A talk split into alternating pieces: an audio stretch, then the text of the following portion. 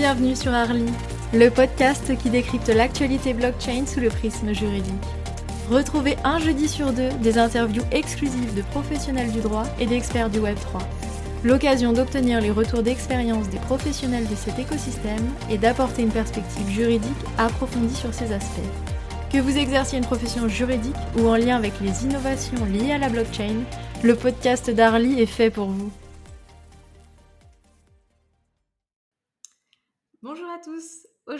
Nous allons nous intéresser aux impacts des nouvelles technologies sur le marché de l'art et du commerce de l'art.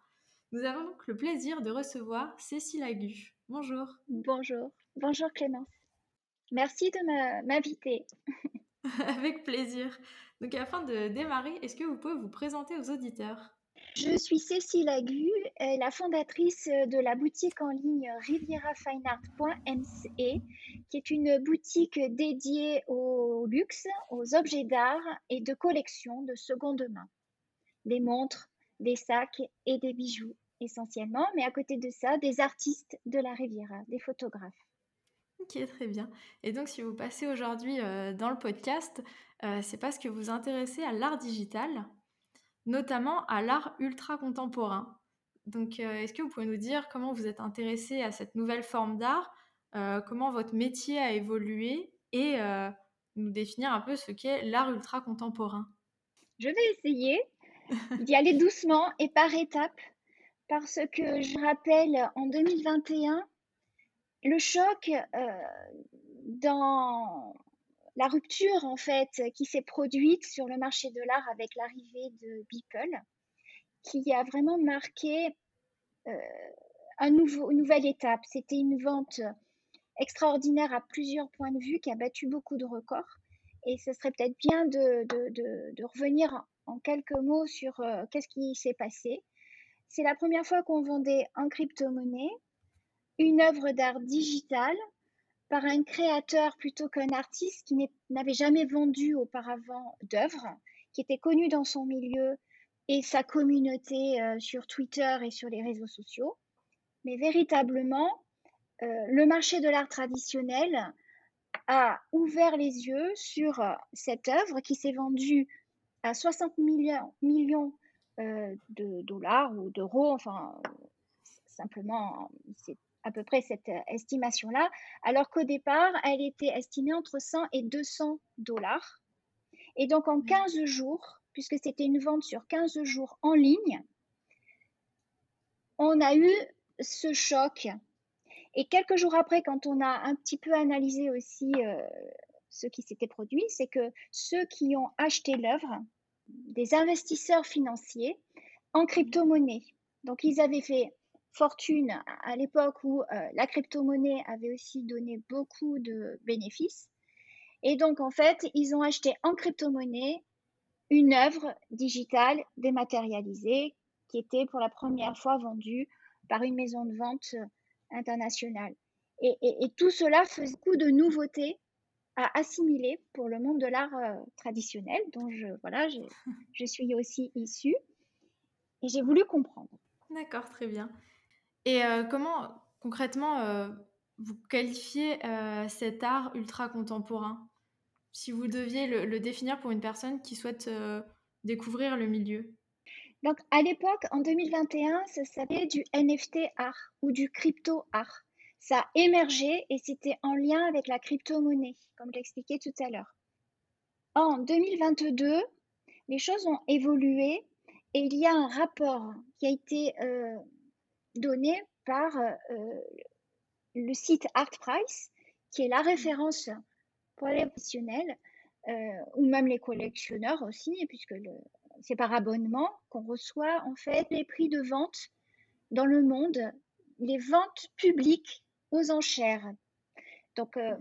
ça veut dire qu'on a une, une moyenne des œuvres vendues. Et ce, site, donc ArtPrice, a analysé euh, ces ventes et en 2022, dans le rapport que vous pouvez voir, hein, qui est en ligne, qui est publié, euh, c'est vraiment très intéressant parce qu'ils se sont focalisés sur un, un nouveau marché qu'ils ont, eux, défini comme art ultra contemporain et que j'ai repris parce que j'ai trouvé très intéressant.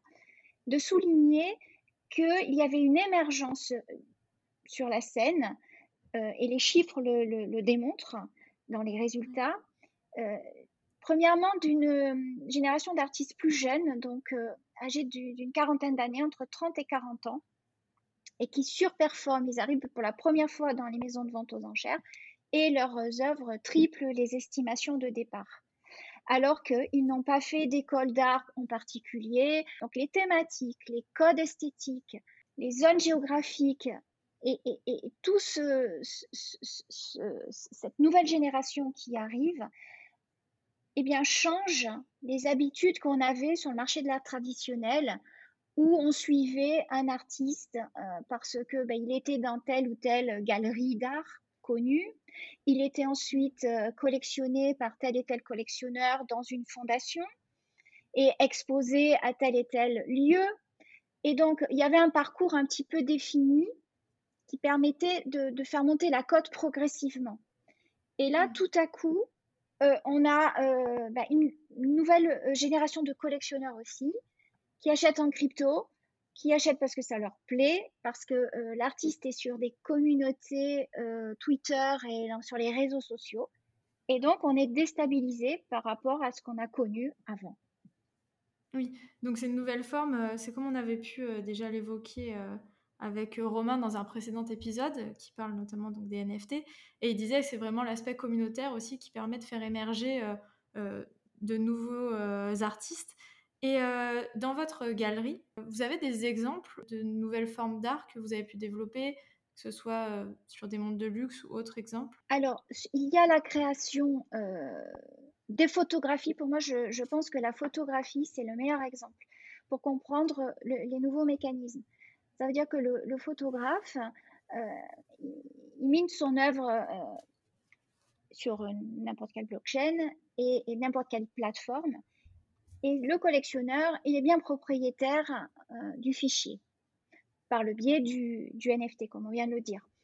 Et, ça, on, voilà, on comprend tout de suite le, cheminement du mécanisme. Donc, je m'intéresse beaucoup à la photographie parce que je, pense que c'est un bon moyen de rémunérer directement euh, l'artiste et, de prévoir également euh, la revente, le second marché, etc. Et à, côté du, marché de l'art et, des artistes, mmh. je m'intéresse aussi au monde du luxe. Comme je disais tout à l'heure, je propose des, montres bah, de marque Rolex et tout, ce qui est demandé aujourd'hui euh, par les collectionneurs. Ils sont très attirés par ces cotes qui, ne cessent d'évoluer et de monter parce qu'il y a de plus en plus de gens qui s'y intéressent à ce, à, ce domaine. Et donc, pareil pour les montres, je pense que d'adosser un certificat d'authenticité de Riviera Fine Art, par exemple, avec euh, une possibilité de devenir membre de la communauté de Riviera Fine Art à Monaco, euh, qui propose eh bien, des ateliers de, autour d'un café euh, pour discuter eh bien, de montres, tout simplement, de savoir eh bien, toute l'histoire de la marque Rolex, et ça, c'est passionnant. Euh, ou d'autres thématiques qui pourraient intéresser les jeux euh, sur le domaine des montres et du luxe.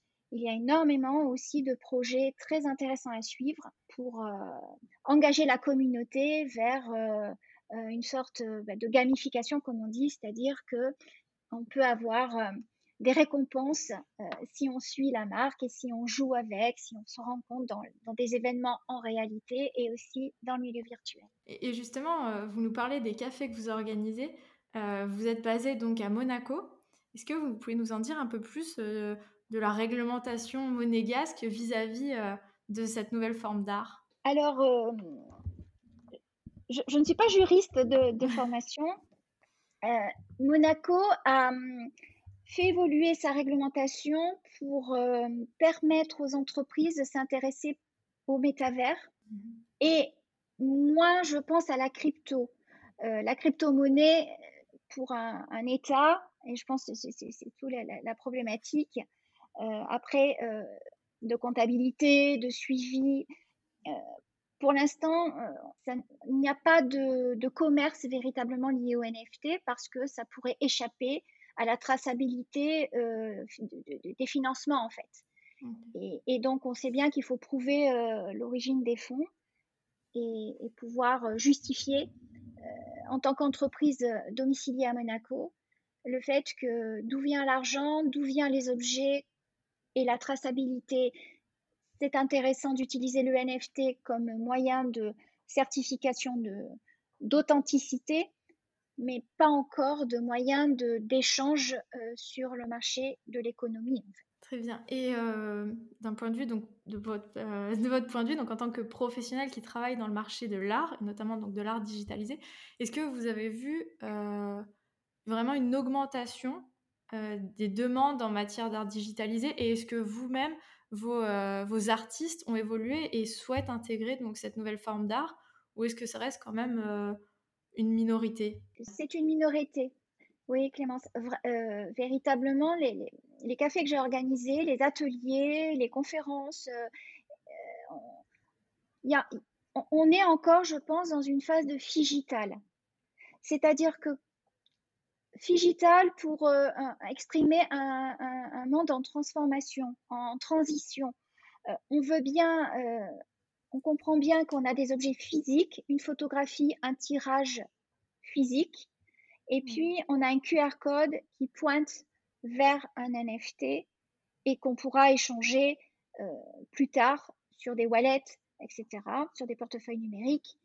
Mais je, suis dans cette économie-là, physique, sur des objets de valeur, adossés à un alors, double numérique, jumeau numérique, le terme est, en train de, de, s'affiner parce que, mmh. euh, voilà, il y a une, continuité, un parallèle entre l'objet physique et sa traçabilité sur la blockchain et les échanges entre euh, les propriétaires et les revendeurs euh, de l'œuvre. Et donc ça, cette traçabilité-là, elle est intéressante. Après, du point de vue financier et comptable, c'est un peu plus complexe.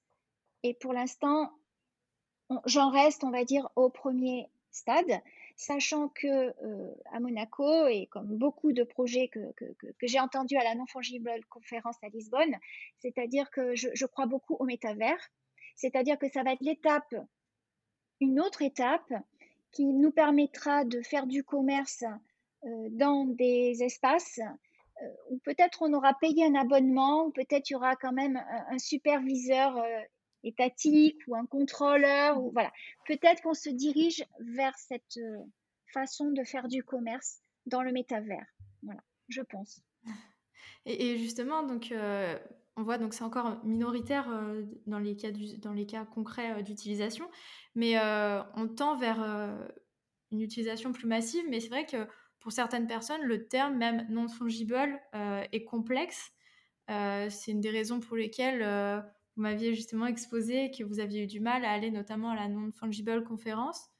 Donc, euh, est-ce que peut-être vous pouvez nous en dire davantage sur la non-fungible conférence et euh, votre euh, compréhension du terme désormais et l'évolution que vous avez fait? Ah oui, merci de me poser la question parce que je me mets à la place de, des personnes qui, qui entrent dans, la, dans, le space, comme on dit. il y a du, du franglais, il y a beaucoup de termes techniques et, et c'est pas évident de, comprendre l'écosystème du premier coup. C'est la raison pour laquelle ça fait vraiment deux ans que j'ai pris mon temps de, d'écoute, de, compréhension. J'ai suivi euh, de nombreux podcasts et des conférenciers. J'ai lu, je me suis intéressée euh, à la question pour vraiment comprendre euh, les mécanismes.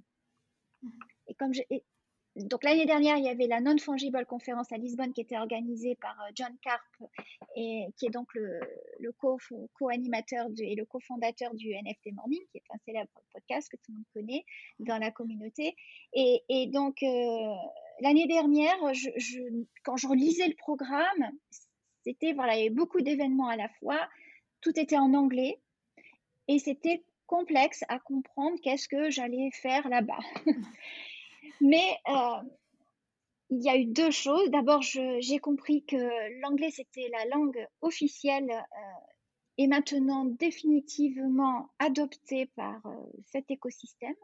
Donc, si on veut suivre, eh bien, il faut se mettre à l'anglais. Et deuxièmement, John a aussi pris le temps d'expliquer peut-être pour ce deuxième événement comment il voyait les choses et il nous a dit que premièrement, on était dans un contexte complètement défavorable au niveau de, de, l'économie de la crypto-monnaie. Cependant, c'était aussi un moment de, d'extraordinaire émergence et de consolidation de tous les projets qui sont en cours, et notamment soutenus par les industries du luxe. Donc, il y avait la maison, il y avait des agences qui représentaient la maison Vuitton, la maison Dior et, d'autres, ce Sunbox. Il y avait vraiment des, des majeurs, des compagnies majeures qui, étaient euh, euh, sur place. Et donc, euh, ce que je voulais simplement rapidement évoquer ici, c'était qu'on a vécu un moment extraordinaire avec la mise en place de la salle immersive. Et, la boucle est bouclée quand on parle d'art ultra contemporain et de salle immersive. Voilà, c'est qu'on a vécu une expérience bah, unique est vraiment extraordinaire et je regrette pas du tout d'y être allée. Et justement, donc, euh, vous nous parliez euh, donc, euh, de cette salle immersive, de l'impact du métaverse avec les NFT, l'art digital ultra contemporain. Est-ce que vous pouvez nous en dire un peu plus sur comment vous pensez que concrètement cette nouvelle forme d'art digital va être utilisée dans dans le métaverse dans les, dans le temps à venir Alors, exemple, dans cette salle immersive, et euh, alors, je, vais prendre le temps d'expliquer ce que c'est. Parce que quand on vient du marché de l'art traditionnel, on a l'habitude d'aller dans des foires euh, d'art euh, contemporain, on a l'habitude de visiter des musées, ou on a l'habitude d'exposition dans une salle où il y a un certain protocole, où il y a un certain ordre. donc, et, là, ce qui a été organisé et imaginé par John Carp, qui je pense a co-créé l'événement avec les gens qui étaient présents, c'était de l'événementiel. C'était un show mmh. où il y avait euh, une salle euh, qui était équipée de quatre écrans géants, plus une scène euh, sur laquelle on pouvait avoir l'artiste, où il y avait aussi de la musique. Donc il y avait de la projection sur quatre écrans. Et les artistes ont un peu joué sur euh, est-ce que c'est les mêmes, euh, euh, les mêmes images qu'on voyait sur les quatre écrans, ou parfois ça a changé, ou parfois il y avait un autre rythme différent. En même temps, il y avait l'artiste sur place. En même temps, il y avait aussi la possibilité de communiquer en direct sur les réseaux sociaux grâce à la projection sur un écran de tous les messages. Donc en fait, c'est ça qui est nouveau. C'est ça qui est même néo-contemporain, c'était le nouveau terme qui était employé sur place. ce qui est nouveau, c'est qu'on vit les choses différemment. On n'a pas besoin d'expliquer euh, les œuvres que l'on voit, parce qu'on les comprend immédiatement, il y a une certaine euh, appréhension. Et il y a différents niveaux de lecture, puisqu'il y a des œuvres euh, où on fait appel à des références historiques, donc c'est parfois plus subtil et on a envie de revoir encore les images et les œuvres. Donc voilà, c'était différents niveaux intellectuels, émotionnels. Il y avait le son, il y avait euh, aussi l'artiste sur place, il y avait la possibilité de communiquer en direct avec euh, Discord sur Discord. Et on mmh. pouvait voir, on pouvait voir comment les gens interagissaient avec l'artiste et les réactions. Donc voilà, c'est ce moment-là unique euh, que j'appelle art ultra contemporain et qui, qui casse tout ce qu'on a connu avant et qu'on verra de plus en plus dans le métavers avec le casque d'Apple qui va sortir bientôt. C'est la continuité pour moi, elle est là. Et les marques euh, eh bien, jouent de cette nouvelle communauté, de cette nouvelle façon de consommer l'art pour proposer eh bien, des nouveaux sacs Vuitton connectés, euh, des produits Dior lancés en, sous forme de NFT et qui vont être glissés dans ces, ce type d'événements qu'on pourra acheter ou soutenir, ou soutenir l'artiste, etc.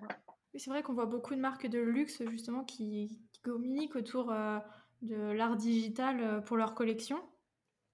Et euh, si on en revient donc à la Non-Fungible Conférence, donc vous avez retenu la, salle immersive qui vous a intéressé avec la nouvelle méthode d'échange.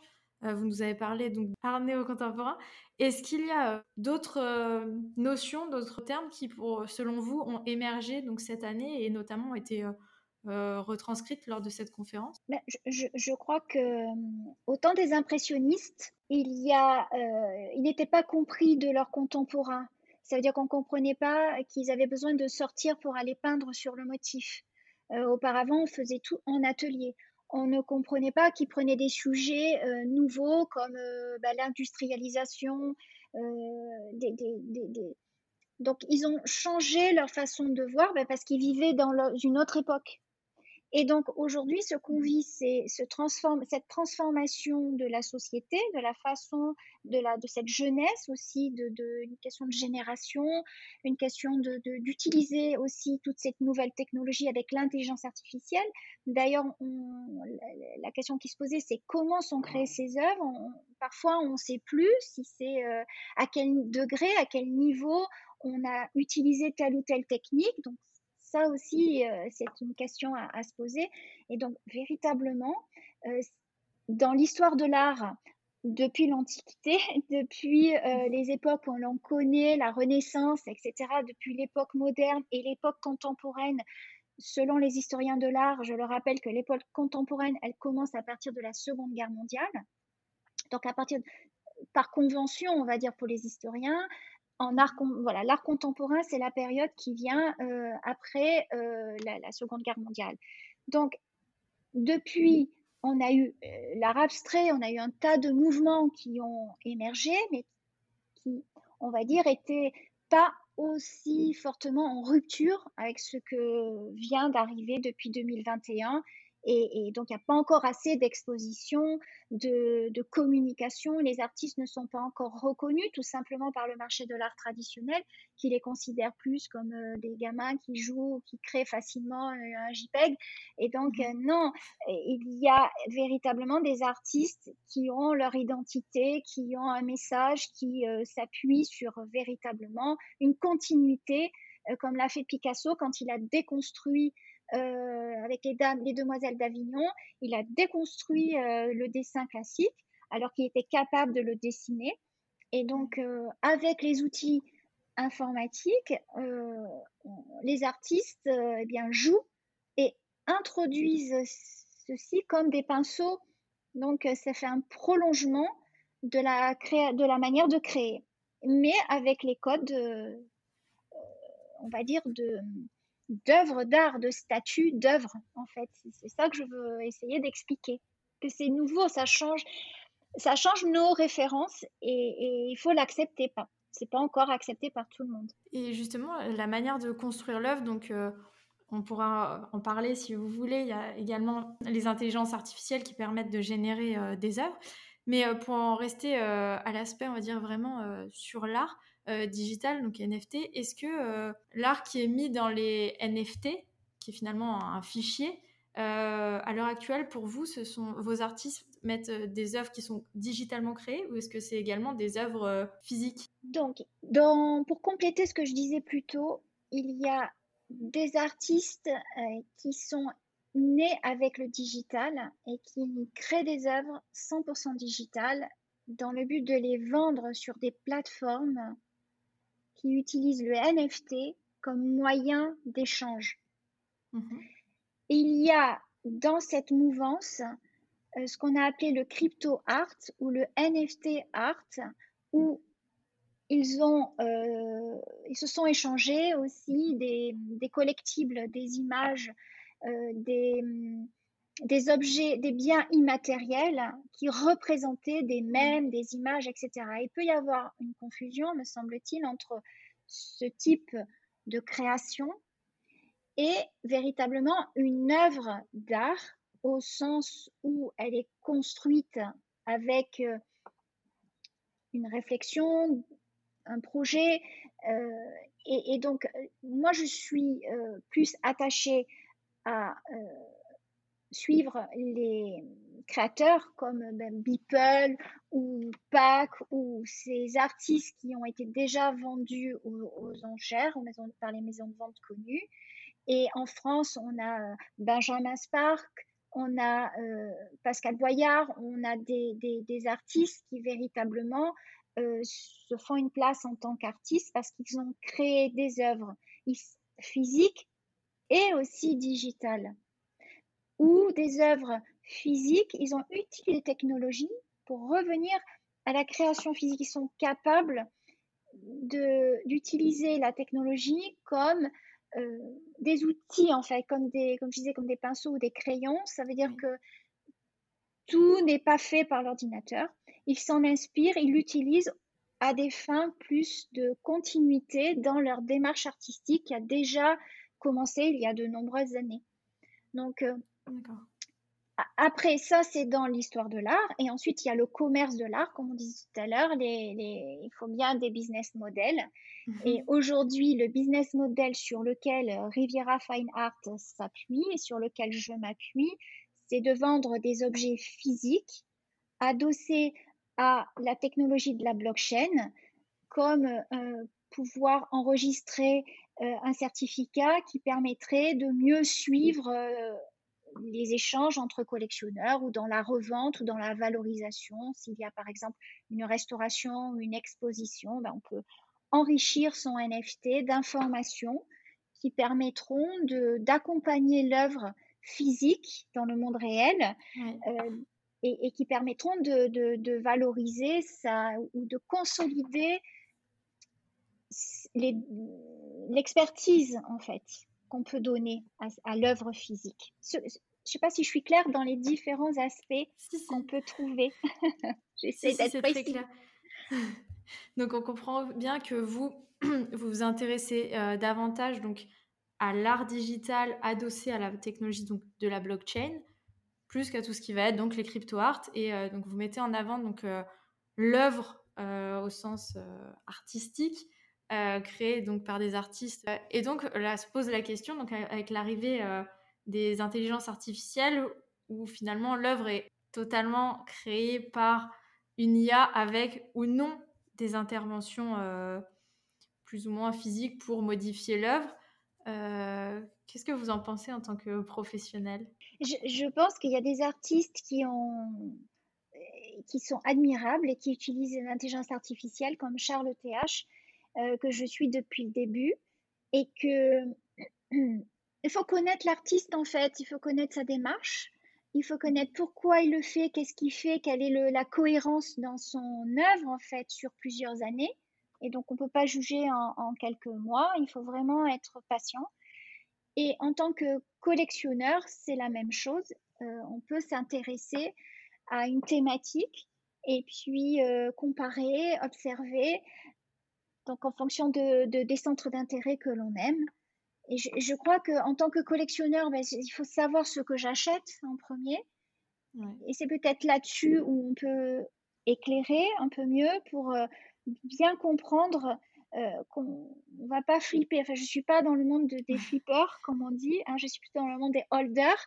Donc, ça veut dire que euh, un collectionneur, il, va, il va regarder dans le temps il va regarder, il va acheter parce que ça lui plaît et que ça a une cohérence avec euh, l'ensemble de ce qu'il achète.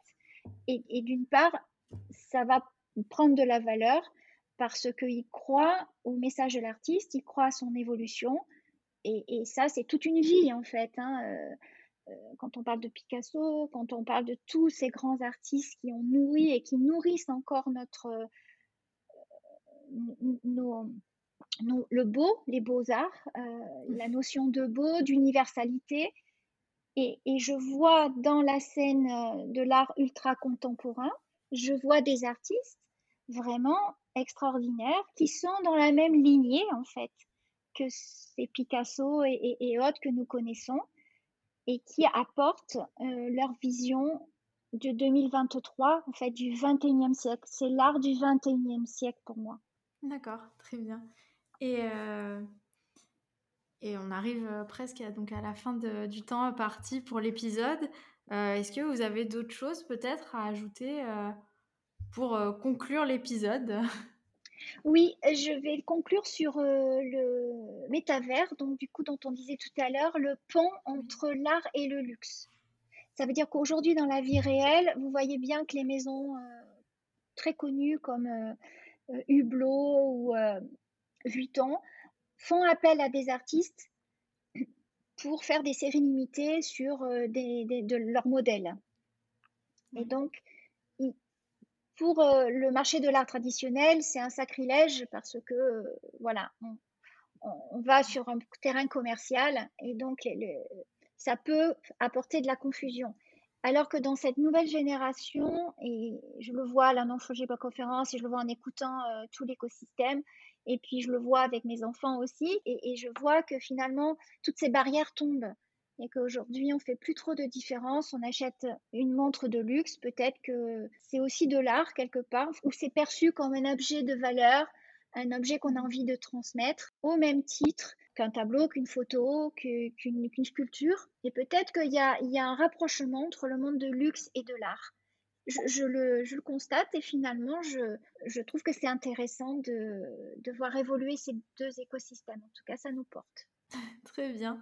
Eh bien, je vous remercie de, nous avoir euh, éclairé sur le sujet et euh, de nous avoir apporté donc un œil euh, nouveau sur, cette thématique de l'art digital.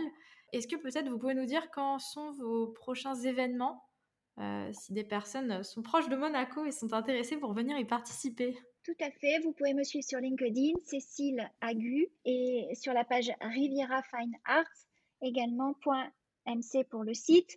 Euh, et puis ça va reprendre fin août, c'est une fois par mois, en présentiel. En général, ce sont des artistes, des dirigeants et des personnes passionnées par l'écosystème quel que soit leur niveau, on, repart justement des fondamentaux pour pouvoir euh, échanger de manière efficace. Très bien. Eh bien, je vous remercie. Merci beaucoup. Au revoir.